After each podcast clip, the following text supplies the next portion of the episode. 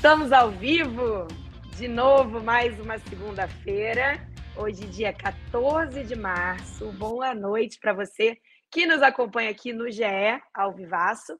Boa noite também, bom dia, boa tarde para você que escuta o Rodada Tripla qualquer dia da semana nas plataformas de podcast. Eu sou Amanda Kesterman e hoje a gente está aqui com a nossa formação um pouco alterada ainda, né? Muita gente de férias, daqui a pouco, né? Mais uma que eu vou chamar já já vai sair de férias também. Vou começar por você, Babi. Bárbara Coelho, que está aí na última semana antes de um merecido descanso. Tudo bem, Babi? Não escutamos Babi. Então, enquanto Babi re resolve o áudio dela, eu vou chamar aqui Cíntia Barley. Eu tô aqui, tá me escutando? A Cíntia, eu estou conseguindo ouvir, provavelmente quem está em casa também, enquanto a Babi tenta resolver o mic dela ali. Cíntia, bem-vinda de volta ao Rodada, tudo bem? Vamos ter você aqui com a gente hoje. Tudo bem, bombando de assuntos e uh, salientar para colocar em primeira, como só para a gente pincelar, né? A Formiga amanhã vai ser a primeira mulher a figurar na calçada da fama do Mineirão, né? Então, Olha que legal! Que o Maracanã também se espelhe nisso, quem sabe coloque ela lá, né? Então, Coloque também ela, né? É, vamos, temos muito assunto, né? Neymar uh, não só vaiado, né? Mas muito vaiado. Muito temos vaiado, aquela vaia sonora. É. Então, vou começar, Cíntia. Você destacou aí o, a entrada mais que merecida e talvez tardia, né, da Formiga em uma calçada da fama de um grande estádio do futebol brasileiro, que é o Mineirão. Começa com o seu destaque. Meu destaque é esse, né, Amanda, de dela ser uma, uma mulher representando, né, numa calçada da fama tão importante. Só e salientar que a gente tem poucas mulheres nas calçadas das, nas calçadas da fama, é. nos estádios em geral, né? É uma coisa que a gente deveria observar mais. A gente tem a Marta, né, que se perdeu pelo tempo depois aquela a, a, a pegada dela no Maracanã, se recuperou depois, inclusive. Mas a gente tem que valorizar mais nossos atletas e a Formiga, um passo importante do Mineirão, né? Lembrando que a classificação da seleção feminina naquela nos Jogos Olímpicos de 2016 foi lá, uhum. né? eliminamos a Austrália, acabamos depois perdendo para a Suécia, da Pia, justamente. Mas foi um momento muito marcante lá e que vale o destaque. E amanhã, de manhã, ela vai estar tá lá. Minha filha está cantando aqui. Antonella gostou, Antonella curtiu isso. Bárbara Coelho, agora devidamente com áudio, com voz, como merece ser. Babi, seu destaque para a gente começar nosso programa. Bom, é... agora vocês me escutam bem, né? Não vou passar Sim. mais vergonha. Tá tudo certo, foi mal. Tudo, eu acho que é meu computador, certo. porque a internet é a mesma, então vai entender. Aconteceu alguma coisa aqui com o meu computador. Ah, primeiro, acho que eu vou pegar um pouco de carona aí no que estava falando a Cíntia, né? É, quando a gente bate muito na tecla de, de ter essa representatividade que a gente tanto cobra, é justamente porque existe um espaço aí do esporte que ele tem que ter o reconhecimento de nós, mulheres, e de tantas que fizeram história como Formiga. Então, acho que não, não basta a gente é, reconhecer esse, esse lugar de que ah, a formiga fez história, a formiga é uma lenda, mas onde isso está marcado? Aonde a gente confirma, né? As grandes lendas não estão nas calçadas da fama por aí. Por que, que a formiga não estava? Por que, que outras mulheres não estão? Então, eu acho que não, não é nenhum exagero que a Cíntia propõe de que demorou, aconteceu e, e é um atraso na nossa história, isso está acontecendo só agora, mas também é um momento da gente celebrar, né? Da gente comemorar e entender que, que esse é um lugar nosso, ocupado pela gente, e a gente é, precisa, quando existe esse reconhecimento, reverenciar mesmo. E a gente está no mês da mulher, então acho que vale aí o meu, para fechar o meu destaque. A gente vai ouvir falar de muitas mulheres durante esse mês, porque fica bonito para geral. Uhum. É, e eu acho que a gente não pode esquecer que abril maio, junho, julho, agosto, setembro, outubro, novembro, dezembro estão por aí para a gente cobrar e para a gente também ter o espaço que a gente merece. Então, eu espero que tudo que está acontecendo nesse mês e que nos enche de esperança não seja simbólico e não seja é, uma parte interessante de você se colocar num lugar que hoje é um lugar de discussão, um lugar importante para você se posicionar, que você entenda que esse espaço é um espaço conquistado e ele precisa ser reverenciado durante todo o ano. Então, acho lindas as ações que estão acontecendo no mês de março, mas mês que vem eu vou estar de olho, vou voltar de férias pistola para saber se continuamos no mesmo caminho. Exatamente. Vamos por aí. Gostei dos destaques de vocês. Fiquei até meio sem destaque. Tô achando meu destaque não tão legal depois dos destaques de vocês. É ruim de você não ter destaque, hein? Poxa, meu destaque é, é um destaque. Tentar trazer um destaque humano para cá. Que a gente fala muito mal do campeonato estadual com razão, tá? E, gente, a gente não fala mal do campeonato estadual, ah, porque não tem direito. Porque a gente já falava. Eu antes, né? defendo né? o campeonato estadual, só fazendo Temos alguém aqui. Detalhes. Temos a advogada. Cíntia Barley, advogada do estadual, está aqui com a gente hoje. Então, não somos todos que criticamos. Mas eu gostei muito de, de, do que a gente viu aqui nesse fim de semana no, no Rio de Janeiro. E que eu acho que fica muito difícil e cada vez mais raro ver acontecendo fora do campeonato estadual que são ingressos a preços populares, né? Tá tão difícil ver o, o, o, torcedor, to, qualquer torcedor poder frequentar o estádio quando quer, porque está muito caro, principalmente depois que os grandes estádios viraram grandes arenas e aquilo tudo, o preço médio lá em cima, um ticket médio lá em cima, a gente viu ingressos a 12 reais, a 20 reais. É, muita gente indo ao Maracanã, no caso aqui do Rio, pela primeira vez numa vida crianças de 12, 13, 14 anos indo pela primeira vez. Então, é, que ao longo da temporada, não só no Campeonato Estadual, os clubes, né, que são os donos dessa, dessa festa, lembrem de tentar incluir o, o povão no estádio, re, retomar a, a, vinda do povão para o estádio. E agora vamos começar a falar. Fala, Babi. Ah, eu quero você... pegar uma carona no que você falou, porque assim é, é uma movimentação que tem que partir dos clubes, né? Foi uma Sim. ação super inteligente do Flamengo de entender que era um retorno ao Maracanã, que é um estádio que, que a torcida se identifica, Sim. que a torcida, inclusive, se apropria, né? O, o, Flamengo entende que o Maracanã é a casa dele.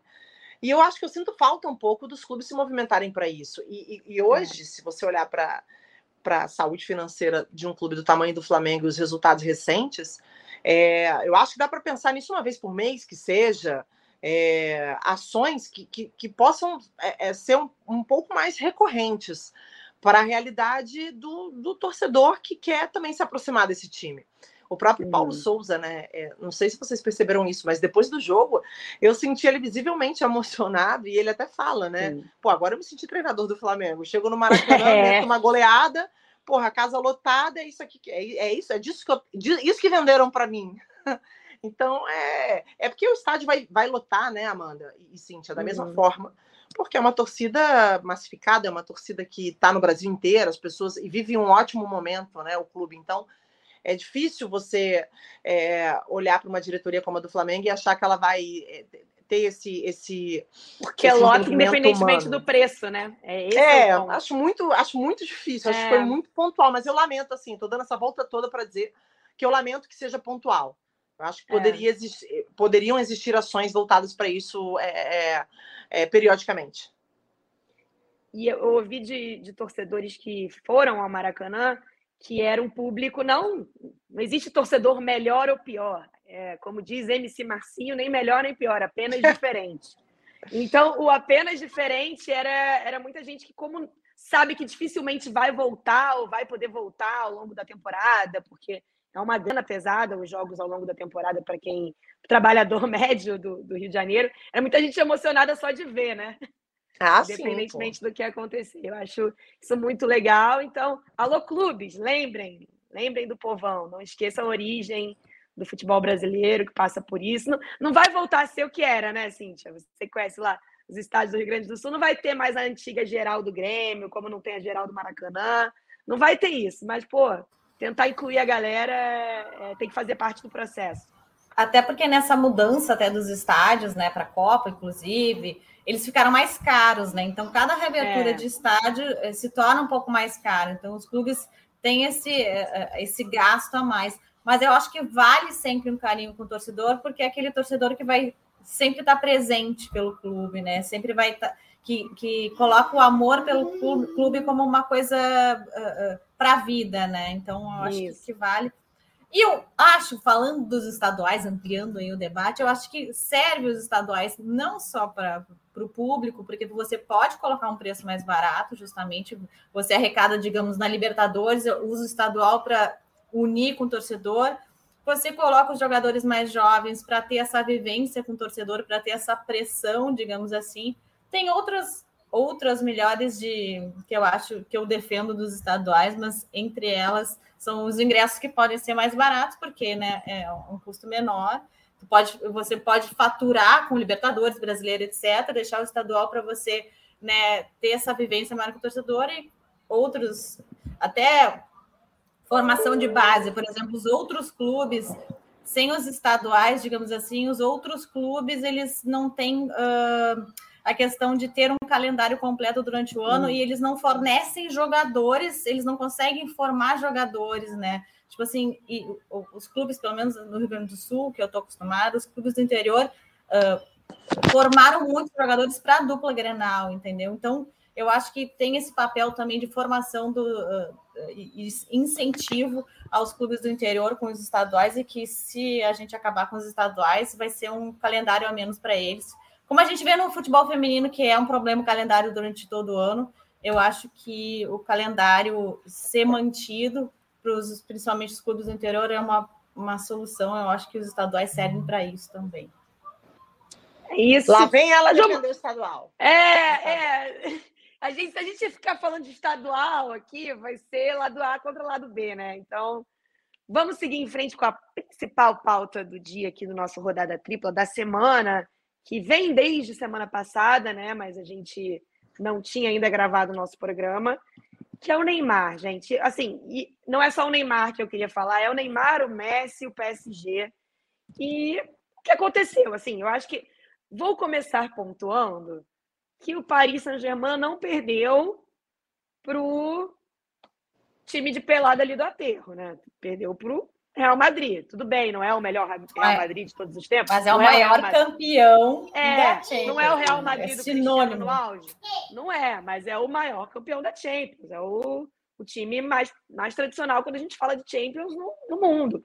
Mas é, o que eu queria trazer para vocês, já vou jogar para a Bárbara, é o quão ruim é para a gente, a gente, futebol brasileiro, ver o Neymar, o Neymar vaiado numa eliminação de Champions num ano de Copa do Mundo. Aí eu não estou pensando na torcida do Paris Saint-Germain, não, cada um com seus problemas.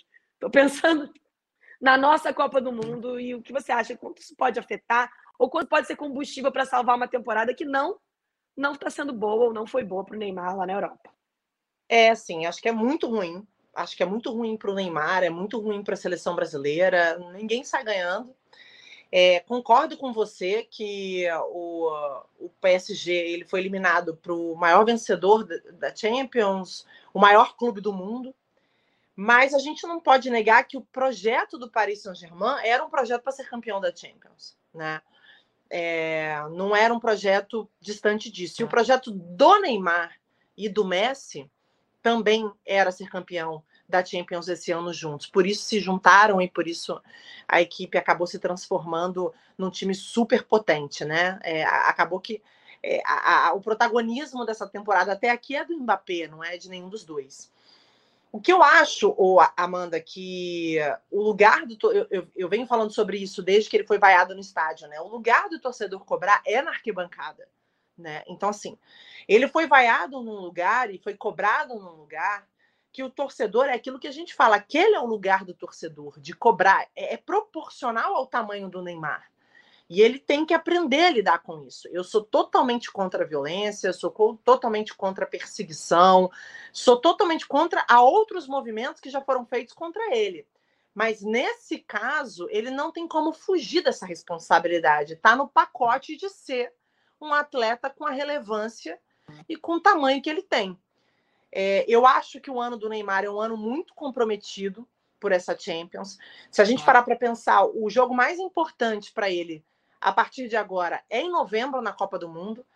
Então eu acho que ele vai ter que repensar muita coisa daqui para frente. E aí quando eu falo em repensar, Amanda, quando você olha para o esporte de alto rendimento, todos nós aqui amamos e nós nos inspiramos em várias histórias, em várias pessoas, porque o esporte ele ensina, ele é uma metáfora para nossa vida, para o nosso trabalho. E, e acho que o Neymar ele tem uma ótima oportunidade de encarar a carreira dele de uma outra maneira. Eu acho que a gente está precisando ver uma virada do Neymar. E aqui eu não estou nem falando que eu quero que o Neymar seja diferente do que ele é, porque vocês sabem que eu defendo o jeito que ele é, eu acho que ele não tem que agradar ninguém. É, eu acho que muita gente espera que ele tenha uma personalidade diferente da que ele tem. Eu acho que ele tem que continuar sendo quem ele é. Eu não estou falando sobre isso. Mas eu acho que quando a gente passa por um processo como esse, e ele já vem enxergando isso, esse desgaste na própria carreira, que ele já vem dando declarações de que não aguenta mais, que está cansado, que a pressão tem sido muito grande. Eu acho que daqui até novembro, o Neymar tem uma grande oportunidade de repensar muita coisa na carreira dele. Eu não convivo com o Neymar, eu não sou amiga do Neymar, então assim, eu não posso dizer aqui pontual o que seriam essas coisas. Eu não vou dizer que o Neymar vai para noitada, eu não vou dizer que o Neymar está bebendo demais, eu não tenho essas informações. Eu vejo gente sendo leviana demais, dizendo sobre o profissionalismo do Neymar. Até onde eu sei, o Neymar é extremamente profissional, até que me prove o contrário. Só que existem outras coisas que passam pela competição Neymar, pelo atleta Neymar, pelo que ele ainda pretende ser, que eu acho que vale uma transformação. E eu torço para que ele se transforme, porque a gente se transforma todos os dias, né? A gente aprende todos os dias com os nossos processos, com os nossos fracassos, com os nossos acertos. Então, a minha torcida daqui até novembro tem um hiato, tem um tempo que é suficiente para ele repensar muita coisa, como atleta. Então, eu acho que é muito ruim o momento dele, talvez o pior dos últimos 10 anos. É, acho que não, desde 2012, que é a Libertadores do Neymar, né? Para é. hoje. É, 11. Pra, 11, perdão, 11, né? Pra, de 2011, que é a Libertadores do Neymar, para 2022, nesses últimos 10 anos, dificilmente ele tenha sido, tenha sido tido um, um, ano tão ruim. E estamos no começo. Eu acho que ele é um garoto bom. É, eu acho que ele é um garoto hum. que tem tudo, tem craque demais. Para mim, ele é um gênio, o maior jogador aí de futebol do Brasil do último século. E ele tem tudo para se reinventar. E essa é a minha torcida por ele. E você fala, né, o pior momento desde que ele surge de fato, né, no cenário nacional e internacional naquela Libertadores, vir justamente no ano de Copa, que é tão é. importante é. para o Neymar, né? Porque você tem que lembrar que quando fala de Copa do Mundo, eu faço questão de falar isso quando a gente fala sobre a história do Neymar em Copa do Mundo. Uma, ele toma uma joelhada nas costas e fica fora do 7 a 1 eu não acho que o Brasil ganharia da Alemanha. Não sou mãe de nada, não tenho bola de cristal, não, sou, não, não sei ver o futuro, mas eu não acho que ganharia da Alemanha.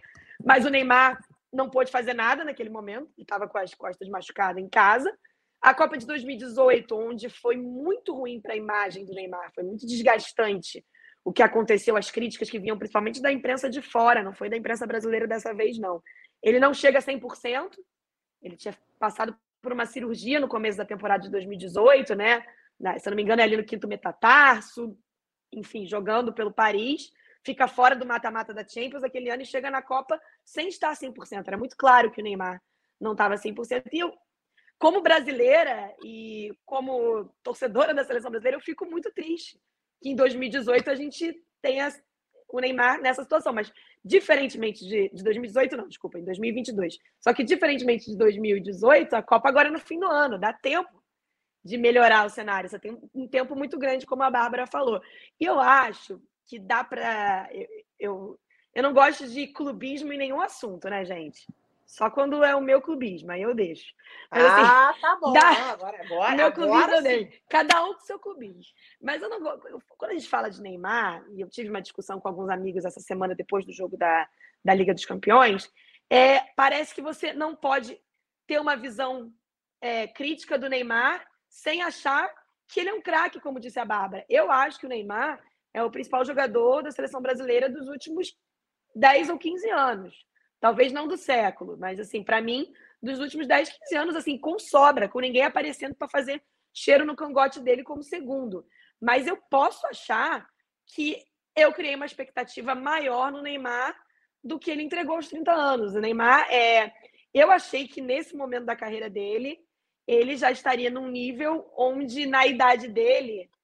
Aí a Bárbara Coelho agora vai, vai desligar e vai sair correndo com o que eu vou falar, gente. Não, nunca, nunca. Ou pelo menos perto, vou até me do que o Messi era aos 30, ou do que o Cristiano era aos 30, ou do que outros jogadores. É, eu sei que a gente não pode ficar colocando o Messi como algo para o Neymar alcançar aqui. Mas, assim, um nível de de alcance de chegar no FIFA Best como favoritaço.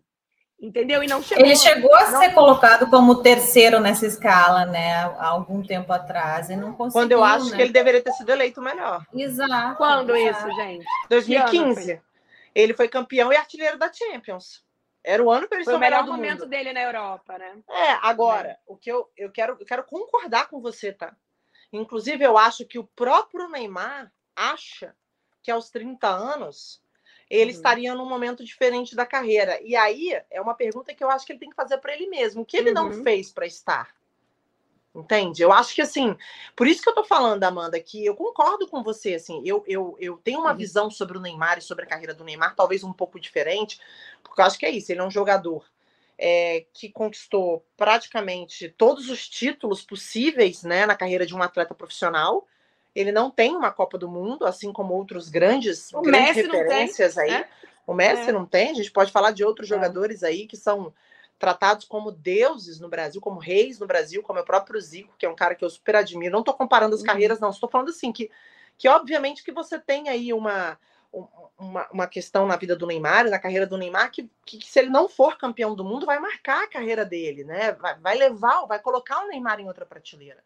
Mas a carreira Vai, dele vai é deixar carreira ele para baixo nas prateleiras, né? É. assim, né? Mas eu acho que ele tem uma carreira muito vitoriosa, né? Assim, eu acho que ele tem uma carreira muito bonita.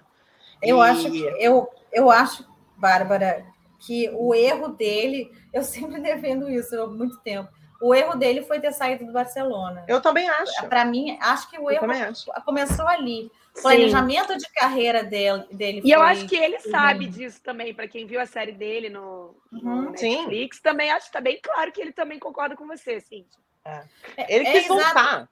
Aham, ele, ele, ele, tipo assim, o Messi fez tudo, o Soares naquela época fez tudo para ele voltar, mas eh, ele escolheu o caminho errado, e nisso ele escolheu um protagonismo num time que, que- que não estava preparado para ter esse glamour todo como o PSG, né? E agora renovou com o PSG até 2025, então é uma coisa que ele vai ter que se reformular, como a Bárbara estava citando, no próprio clube. Vai ter que ser no PSG, vai ter que ser essa preparação para a Copa no PSG. Não vejo possibilidade dele sair. Mas essa carreira dele, ele errou lá no começo, lá quando quis sair do Barcelona. O Messi já, já ele poderia ter pensado: olha, daqui a tantos anos eu, eu vou acabar assumindo essa posição do Messi, como seria o natural, né? Claro, aí desmoronou todo o Barcelona, tivemos É, aquele problema todo. Mas o Barcelona agora Oito goizinhos assim de bobeira. o Barcelona agora está se re- reconstruindo agora, né? Então, tipo, com chave, etc.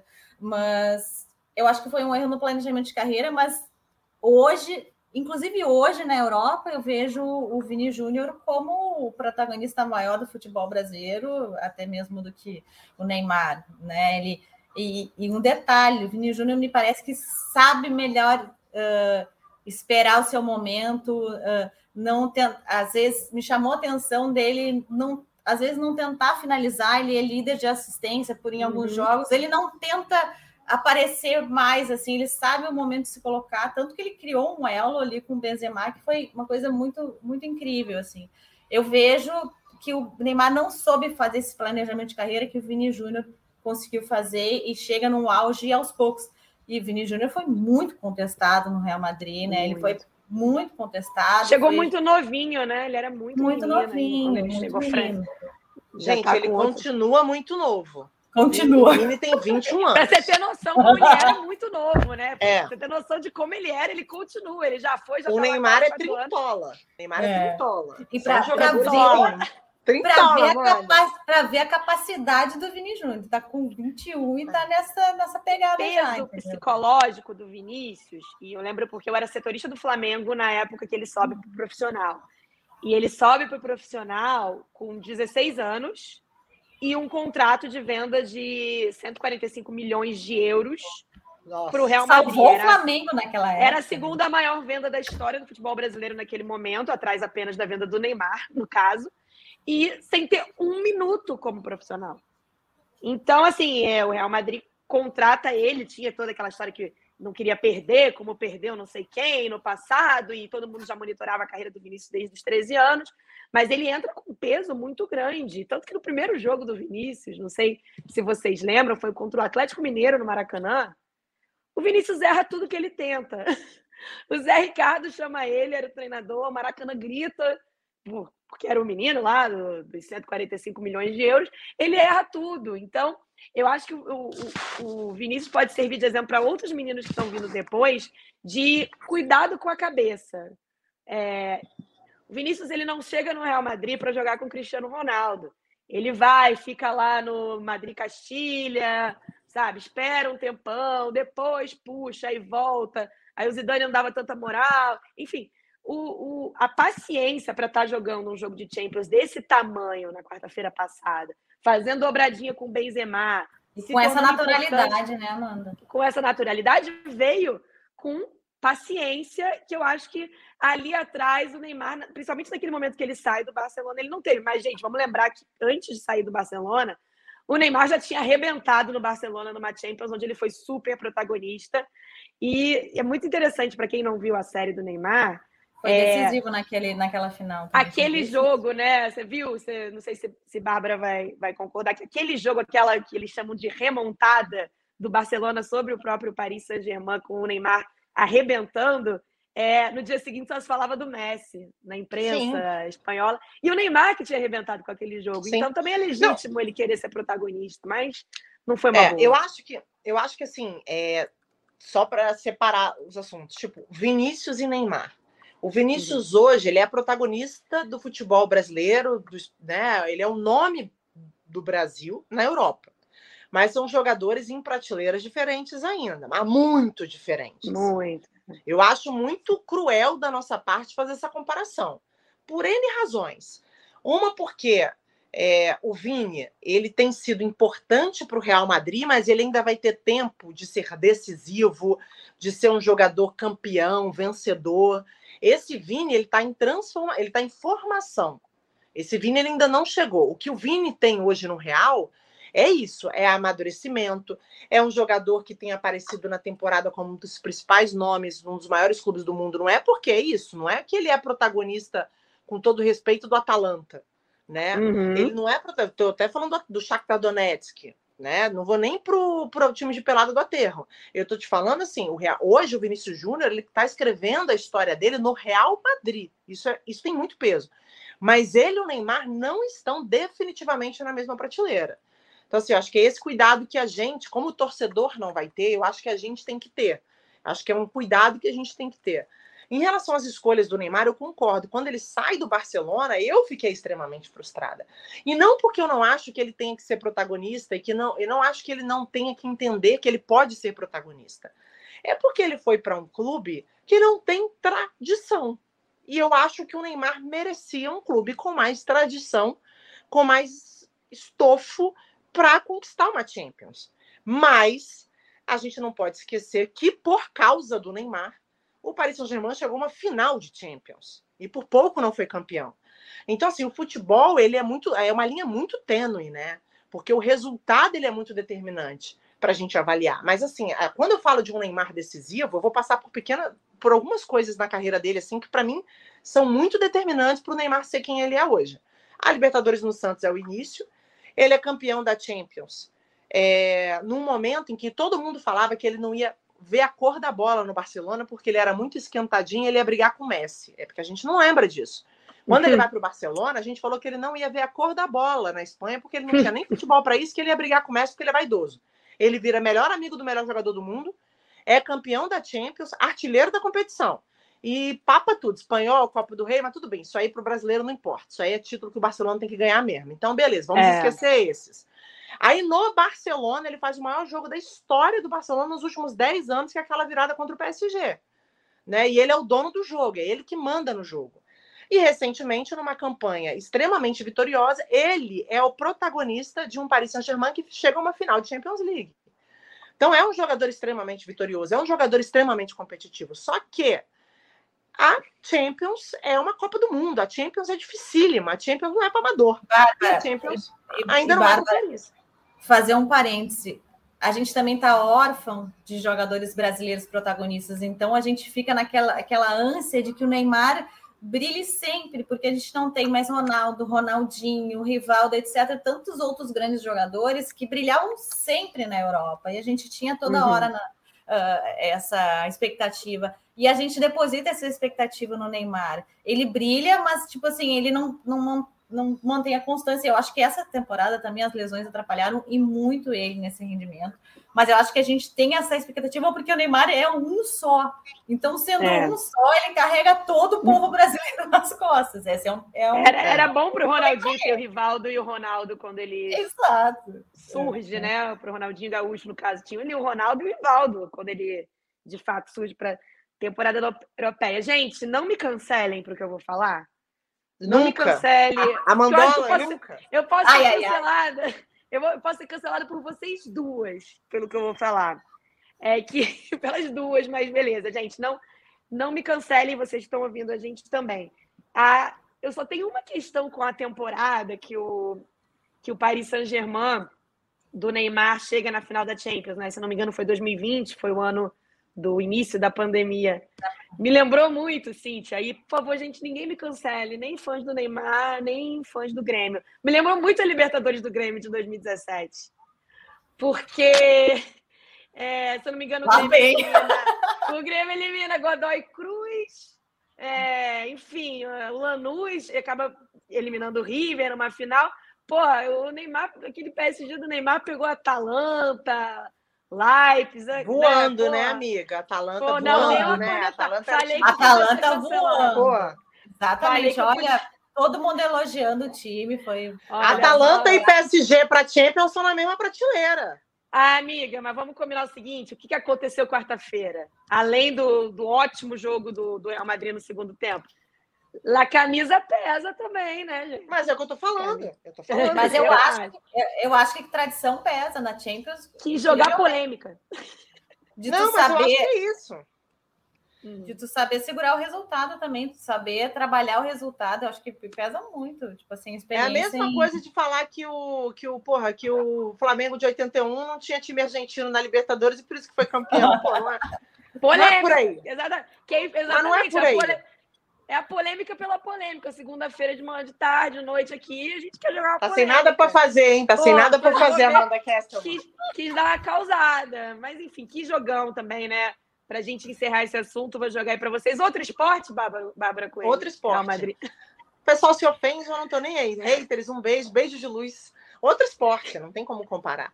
Tudo, né? Eu acho que eu acho que a gente não tem que se sentir é, é, desmerecido por esse comentário, porque é uma realidade econômica.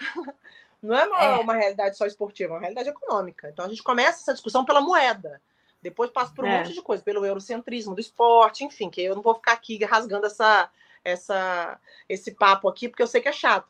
Então, assim, é outro esporte, eu amo assistir, acho que traz muita coisa pra gente de bom, já que a gente se inspira neles. E tem vários modelos de jogo, várias coisas que acontecem é. na Europa que já acontecem no Brasil, mas eu acho que o maior diferencial, o maior diferencial é o número de, de, de erros é muito menor, né? É, de passes, de, de, de finalização, é, erra-se muito menos, e a intensidade que é um absurdo. Acho que aí são dois pontos para mim que, que são determinantes para a gente ficar apaixonado por esse negócio de Champions. Eu amo uma Championzinha, né? Eu sou Nutella mesmo, eu amo uma Champions. Não, eu amo. Não, e, e, e salientar, né?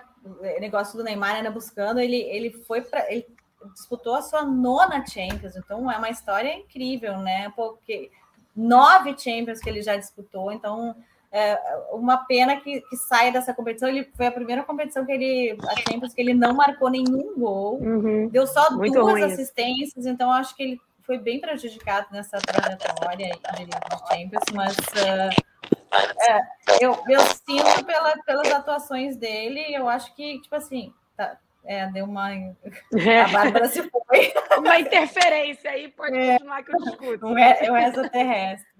É. Mas eu acho que, tipo assim, eu acho que agora o PSG não tem mais nada que disputar nessa temporada, né? Campeonato francês é uma coisa. Pois né? é. Protocolar. Sorry, né? É. Então ele tem que eu acho que, sinceramente, focar na Copa do Mundo e fazer desse, dessa trilha de agora até lá, prepara, foca na Copa do Mundo, preparação física, tudo na Copa do Mundo. É a chance dele de fazer alguma coisa diferente. Liga para o Titi, ó, oh, Titi, tô aqui, ó, entendeu? Vamos, vamos fazer essa juntas. Tipo, eu acho que o foco é Copa do Mundo, porque uh, até novembro dá para preparar em muito, como a Bárbara até citou, tem um tempo grande aí de preparação que ele pode apostar mesmo, assim, fazer uma preparação foco na Copa do Mundo. Eu, Pachequinha, que sou, animada para a Copa. Sempre acredito que vai dar tudo certo na hora, né? Porque, afinal de contas, a Croácia chegou numa final, sempre dá para fazer uma coisinha, mas falando em Copa do Mundo também não chega a ser a melhor coisa no mundo ver Mbappé e Benzema da França, sempre um pé no sapato da gente. Não, e, Jog... falando jogando, em Croácia, jogando. falando em Croácia, o Modric voltou àquelas atuações também de gala, né? No, no, Real Madrid. Ele fez uma temporada regular passada boa, mas nossa, esse jogo dele contra o PSG foi uma coisa incrível, assim, uma incrível, atuação de é. gala. Incrível. E Celesta, gente, vamos aproveitar que a gente está falando da Copa e vamos jogar para a Celesta.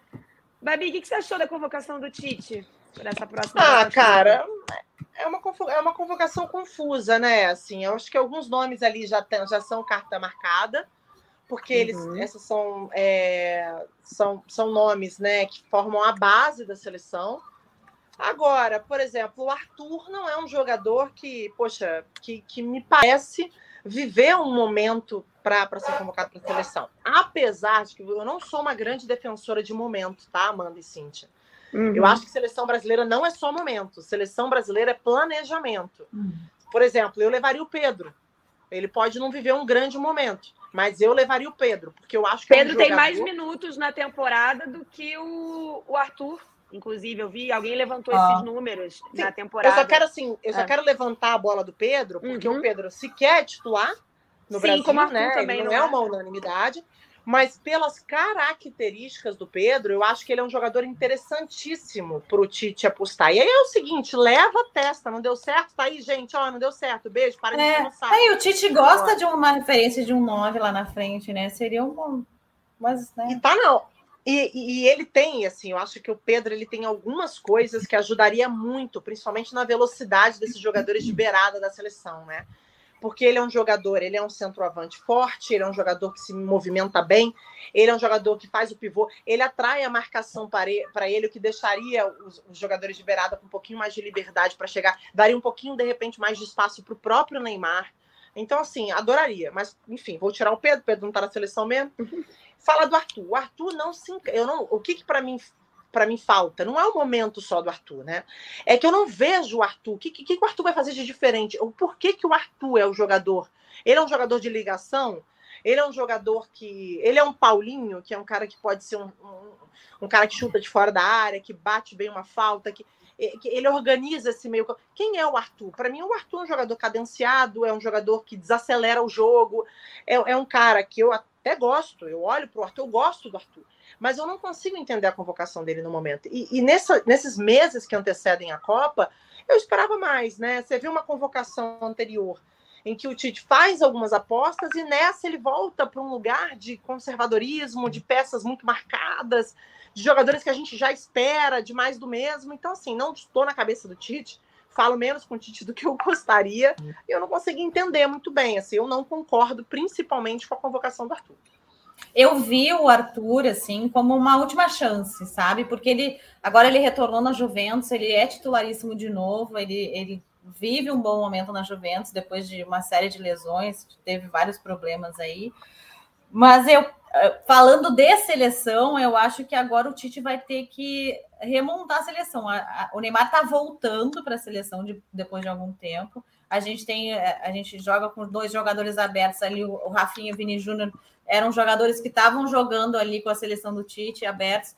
É, como que ele vai é, colocar todo mundo junto? Como é que ele vai fazer essa escolha? Tem, é, tem Coutinho, Paquetá, como é que ele vai arranjar tudo isso dentro do esquema da seleção? Essa é minha grande dúvida para esses jogos das eliminatórias. Como é que vão acomodar, vai acomodar todo mundo? Sendo que o, o Brasil estava rendendo bem, Rafinha e Vini Júnior estavam rendendo bem pelas pontas abertas ali como que vai entrar o Neymar nesse esquema, e ele ainda querendo um jogador de referência, né, como uh, um jogador com camisa 9 como o Matheus Cunha na frente, etc. Estou curiosa em relação a isso. E primeira convocação, né, gente, do Tite, desde que ele assumiu a seleção, antes da Copa de 2018 ainda, que ele não convoca por é, opção, né, não por lesão ou algum outro motivo, o Gabriel Jesus e o Firmino, né? Então, é, acho que é interessante também, que são dois jogadores que ali no esquema do Tite faziam essa referência, e pelo visto o Tite está buscando Desapegou. referência, né? Desapegou, não, e está buscando. E, e eu não sei se essa referência é o Richarlison, por mais que eu adore o Richarlison, gosto muito do, do futebol dele. Acho. Tá meio esquisita essa coisa de referência, jogar a Copa do Mundo sem referência não é uma boa, não, né, Babi? Pô, se, gente, o que movimenta para mim o esporte são a, a, as pessoas, os trabalhos que são diferenciados. E hoje você tem o Real Madrid com o Benzema. É, uhum. Não sei qual é o caminho. Eu não sou, é, eu não tenho ideia fixa sobre o que tem que ser o futebol, mas eu tenho uma ideia fixa de que você tem que experimentar as possibilidades que você tem. E você tem jogadores em potencial para essas posições, como a posição de centroavante. Eu gosto muito do Matheus Cunha também, tá? Eu gosto é, acho é machucado, né? Que... Tá machucado. Hum? É, tá machucado. Não, eu tô dizendo assim. É. É, não, não, não, Sim. sei, eu sei. Eu tô querendo dizer o seguinte: é, falando de nove, a gente tem até uhum. a opção do Cunha, né? Que é uma opção Sim. de um jogador que o Tite já vem utilizando e que eu acho que é uma ótima aposta. Mas eu, nesse caso, exatamente, com a ausência de um jogador como Cunha, eu faria de maneira diferente. Vamos ver o que, que vai dar, né? É, eu, eu não tô, acho que eu não ando entusiasmada porque não tem como estar. A gente faz jogos fracos, os jogos são é. É, longe da realidade do que a gente vai encarar numa Copa do Mundo. A gente parece viciado em alguns, alguns é, sistemas de jogo, apesar de reconhecer que o Tite tem feito as suas apostas, principalmente no ataque, ele tem convocado jogadores diferentes. Ele dá oportunidade para o Rafinha, ele dá oportunidade para o Anthony, ele dá oportunidade para o Martinelli. Ele dá, ele busca, ele tenta. Mas eu ainda acho que é uma equipe que merecia mais, merecia desenvolver mais o seu potencial. E eu acho que algumas peças poderiam incorpor, eh, incorporariam bem um time como esse, essa seleção do Tite. Eu, eu, eu ainda espero mais alternativas da seleção brasileira, né? mais alternativas de jogo, mais viradas dentro do próprio, uh, da própria partida. Eu acho que ainda falta isso para a seleção do Tite, sair de algumas armadilhas. E uma coisa que eu acho muito ruim, como você citou, Bárbara, a gente não tem testes fortes, né? A gente tem testes das pois é. eliminatórias é. e a gente vai chegar na Copa e aí, uhul, Bélgica de novo? Não, entendeu? Então é, é muito Sempre, difícil né? esse trabalho. É muito difícil Sempre. esse trabalho de a gente não ter. Eu cito muito a Pia, porque ela sempre fala isso no feminino. Ela vai assim: eu gosto de enfrentar seleções europeias e, e top, porque eu vou nivelar como a gente está, eu vou entender em que nível a gente está em relação ao mundo. E eu acho que falta isso para o Tite, falta para a seleção brasileira masculina, a gente realmente não sabe em que nível a gente está, porque a gente não foi testado, né? Sei lá, quem sabe propor um, um amistoso contra algum time top mundial seria uma possibilidade. Podiam convi convidar a gente para uma Euro aí, qualquer ano desse, né? Pra gente é, olha, Na realidade. Convida a gente aí, galera o Tite fala muito que ele tenta, mas que as seleções negam. O que eu acredito. Tá? É, o que eu acredito, por que, que você... cheio, né? É, por que, que você tá lá, Alemanha, Espanha? Para que, que você vai enfrentar o Brasil? Um puta jogo é. difícil. Entendeu? Você tá lá na sua realidade. Você já tem a tua tá... euro, tua, tua é, eliminatória a tua é euro, puxada, Liga das Nações. É. Você vai se Para eles não é negócio. E para é. eles é tirar já um adversário que, que você poderia estimular o crescimento, digamos assim, é menos um adversário que você fortalece também, se você não é. Isso. Né? Então, Enfim. não tem negócio nenhum. Enfim, Mas vamos ver, gente. gente. Vamos ver. Vamos, vamos ver. ver. Eu, eu como é, pachequinha que sou, entendo o desânimo de todos e todas, porém, ainda mantenho ali uma esperança, não sei baseada em que mais começo do ano eu tava cheio de argumento para acreditar que o Hexa vem, sabe, Cintia? Aqui nos primeiros programas. Não, vem por isso, vem por aquilo, tá nivelado. A Suíça que eliminou a França, a Croácia que chegou na... Já tô perdendo meus argumentos, não tô legal de argumento, então vou manter só no meu pachequismo mesmo na minha vontade de, de que dê e certo, mas realmente gostaria de estar mais animada com a seleção em ano de Copa. E Tite que já anunciou que não fica depois da Copa, né? Eu estou curiosíssima quem será o treinador da seleção brasileira. Peraí que eu tô ligando aqui. Alô, Pepe? É, é, Gostaria muito, sério. Seria é. Mara, né? Seria ótimo. É, é a minha torcida, mas não sei se Pepe vai, vai topar essa revolta. Pepe não vai, não vai querer essa, essa, esse trabalhinho aí, né? É, não vai querer. Exatamente. Mas do jeito que as coisas lá nos clubes europeus, esses clubes que têm dono, ligado a país e governo. Sei não, né? Daqui a pouco vem Pepe, que vem ser feliz aqui no Vem tomar logo com a gente. Mas enfim, até isso a gente tem uma Copa do Mundo. Considerações finais, Babi, para a gente se despedir, que já são o quê? 8 horas da noite, para vocês que, que nos escutam ao vivo, para você que nos escuta no seu ouvido aí, nas plataformas de podcast. A gente vai começar a se despedir. Babi está ali mexendo na tela dela. Saiu, saiu. Babi saiu, Babi saiu na hora da entrada e na hora da saída. Na hora da saída. É. Cíntia, considerações finais. Bom, sobre considerações finais, eu espero ver uh, alguns uh, jogos interessantes da seleção brasileira agora masculina, né? Com o retorno do Neymar e ver qual o espírito que o Neymar vai trazer para a seleção, né? Ele que. A minha gata aqui, ó. Oi, essa é a. Ai, maravilhosa. E eu queria só destacar uma frase que eu li de uma entrevista do Neymar de como ele leva a carreira dele, né? A frase que ele disse é: nasci para vencer. Então, ele tem essa coisa muito forte nele de ter uma obrigação de sempre mostrar, de ter uma obrigação uh, de sempre uh, uh, estar no topo. Eu acho que isso pode ter, foi visto também no documentário dele, dessa questão dele trabalhar muito isso. Mas eu espero ver uma seleção um pouco mais criativa, assim como a Ana também defende isso quando ela está por aí. É. E daqui a pouco a Ana está de volta. Semana que vem já tem a volta da Michelle. Olha ela aí. Babi, gente, sua consideração final nesse seu retorno Gente, foi mal. Meu telefone não parou de tocar. Eu estou no telefone. Pelo Você é muito requisitada. Requisitada, Bárbara Coelho. Sua consideração Só me liga para falar problema. Ninguém me liga para me notícia boa. Mas tá tranquilo. Pô, vou, tô te mandando uma bebidinha aí. Senão ninguém liga. Não, tô não. Tô não, tô não. Tô sem moral, tô sem moral, Cíntia. Hoje não. Hoje não tem. Hoje não. Não é sobre isso hoje. Não é sobre isso. Uma... Beijo, gente. Ó, minhas considerações finais. É um prazer estar com vocês. Não estarei nas próximas duas semanas, mas até contar aqui para vocês, Cintia, se tudo der certo, eu vou lá no Orlando, no time da nossa rainha. Ah, Marta, que maravilha! Na próxima Legal. semana, estou agendando é, tá lá, acompanhar o treino do futebol feminino, andar um pouco por lá, conhecer e trazer informações. Vai que eu consigo gravar Ai, alguma que legal. coisa. Né? Grava pra gente, só um oi da rainha. Oi, rainha. É. É. Vou ver se eu gravo alguma coisa aí para nosso rodada para semana, para quando eu voltar de férias, mas espero voltar com novidades para a gente conversar, tá? É, dá, um, dá um oi pra, dá um oi pro Mickey para mim também. Isso, Pode aproveita, aproveita. Gente, um beijo. Olha, esse podcast tem produção nossa, a gerência, a edição do Bruno Mesquita. Bruno, não vou esquecer de você gerência do Rafael Barros, coordenação do Rafael Barros, hoje eu estou errando o cargo de todo mundo, não me cancelem também internamente. A coordenação do Rafael Barros e a gerência do André Amaral. Semana que vem, sete horas aqui no GE. A gente está de volta também nas principais, nos principais tocadores de podcast. É isso, gente. Boa semana. Tchau, tchau.